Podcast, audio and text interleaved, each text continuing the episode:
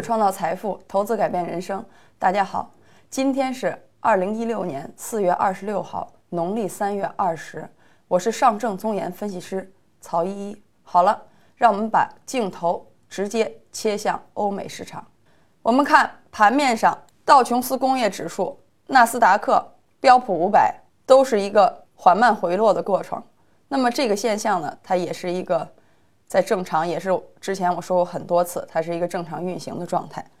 那么我们从指数运行来看，有的时候呢，外围市场走势相对比较平稳或者平静呢，对于 A 股来说，它并不是一个很好的现象。那么这个话怎么解释呢？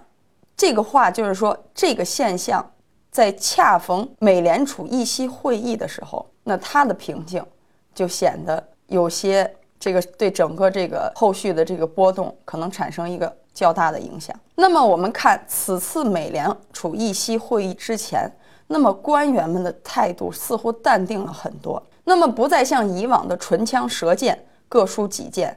那有时候风险呢，往往就酝酿酝酿在平静之中。我们看近期以来呢，美国经济数据喜忧参半，然而。这个美联储的加息呢，它并对于加息来说的，它两大目标呢，它并不是很坏。我们把这个目光给向这个海外市场，以便于更多的投资者来了解一下这个指数。我们看是哪两大目标呢？第一，我们看这个失业率已经维持在一个自然的失业率附近，而以原油带动的这个通胀预期呢，也在持续上升。那么所以，预计此次的这个市场的这个平静呢，它可能预示着这个议息会议上的这个鸽派言论。那么，我们看一个现象，我们把这个目光给向这个汇率。我们看啊，这是人民币。我们再看美元指数。我们看美元指指数的走势。刚才我大家也给大家放了人民币这个中间价的这个了。我们看到它们的相关性已经非常高了。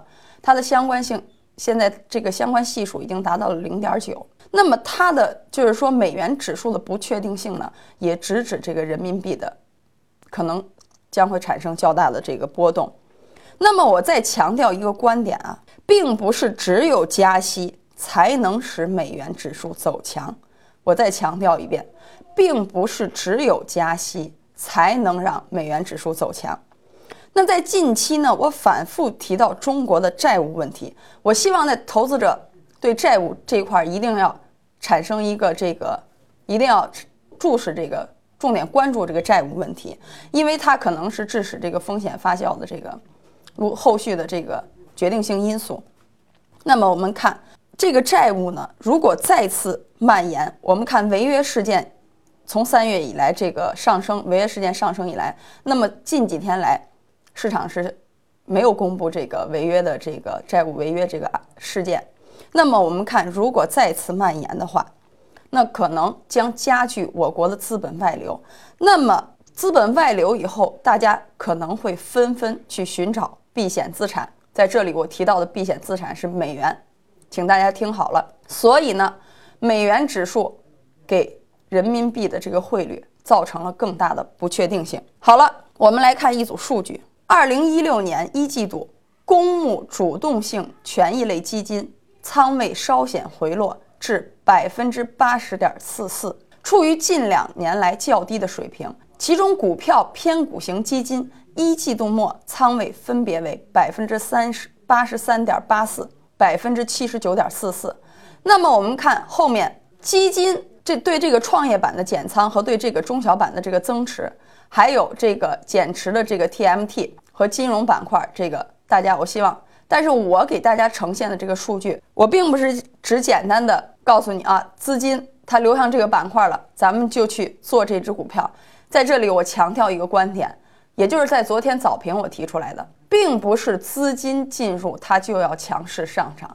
我说过，资金进这个市场是以盈利为目的的，它是在跟你抢夺这个市场的蛋糕。我再次重复一遍，所以呢，我希望大家把这个目光放到第一条。那么二三条呢，我把这个 PPT 停在这里。我希望，如果你手中有这些股票，第一，如果增持的话，去综合来看，那么减持的话，你要注意风险。好了，我们看这个这个第一个数据，它说明什么呢？就目前结合 A 股的整个运行来看呀，那这个大资金呢，他对于股市是想放弃，但又恋恋恋恋不舍。那这句话怎么说呢？怎么解释呢？我们还是从第一条的这个数据来看。那么去年在遭遇这两次股灾的时候呢，公募主动性权益类的基金呢，仓位从百分之八十二降至了百分之七十四。而在今年，我把为了这个更清，让大家看得更清这个时间，我把它切回到这个指数的这个页面上，我希望大家看得更清一点。那么我们看，目前一季度来，它下降到了百分之八十，所以呢，我们看这个量能的这个比，它就是说大资金对于这个市场呢，还是一个犹豫不决的心情。那么我们结合走势来看，在这个缓慢上行的过程中，基金的持仓在下降，那说明了两点：第一，对于后市的不确定性加大。这也就是我在节目中前两天反复说到的这个点位的问题。那么第二，它说明资金在做高抛低吸。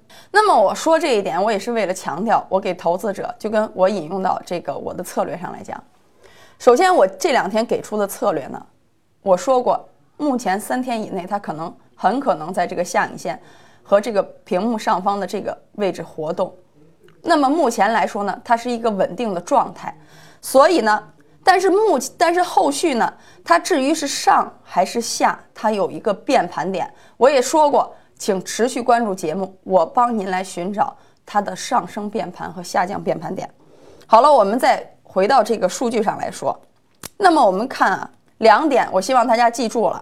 第一点，后市的不确定性加大；第二点，大资金在做高抛低吸。所以，我们看看这些聪明的资金在干什么。我在这里再强调一点啊，数据的公布它都是带有滞后性的，它不属于先行指标。听清楚了，它不属于先行指标。所以具体的情况呢，我们要具体的甄别，并不是说它的仓位下降了以后啊，那我们也赶紧离场吧。它不是这个道理，因为这几天的数据现在已经是四月二十六号了，这个数据不可能实时为您更新的。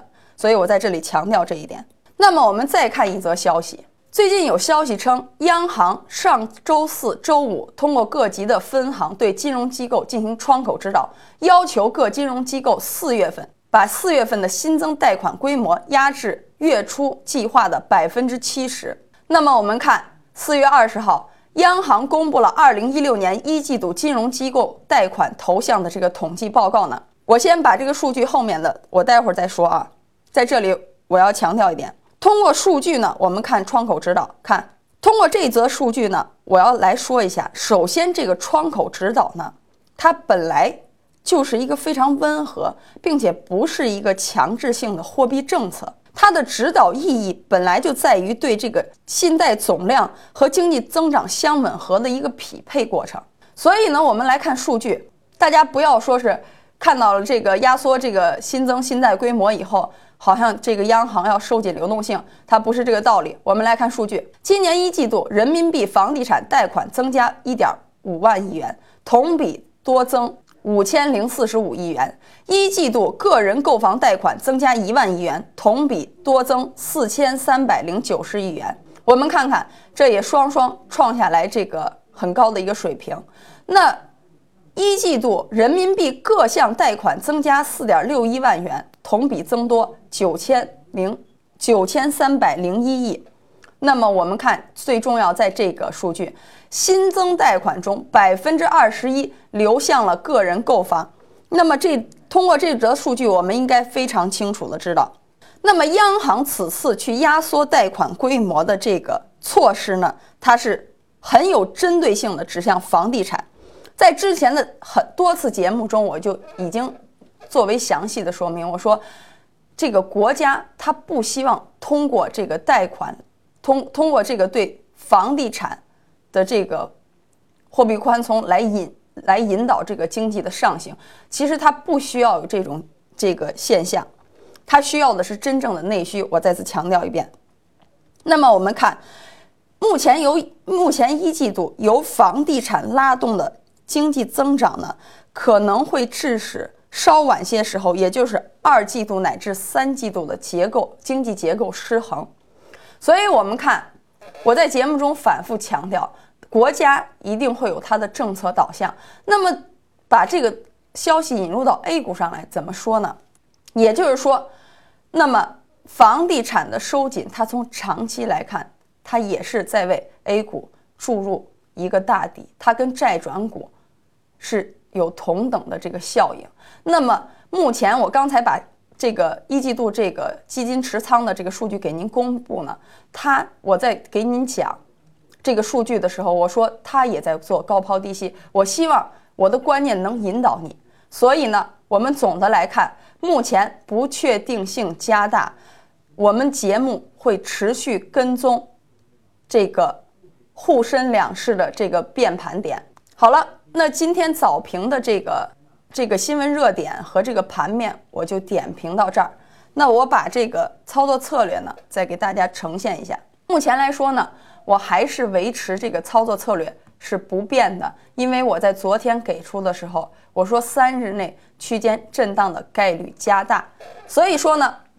这两天总体来说，它应该是一个平稳运行的过程，然后后续我们再来找这个机会去操作。如果有更多的疑问呢，您可以拨打我这个屏幕上方的电话零幺零五八三零九幺八幺。好了，那这是以上今天早评的全部内容。那么早盘具体的这个走势呢，我会在午评中这个详细的分析。我说过，昨天我已经说过了。我既然给你找到了进场点，那么我一定会是选择一个合适的离场点。好了，那谢谢今天早上的收看。证券之星，让投资更简单。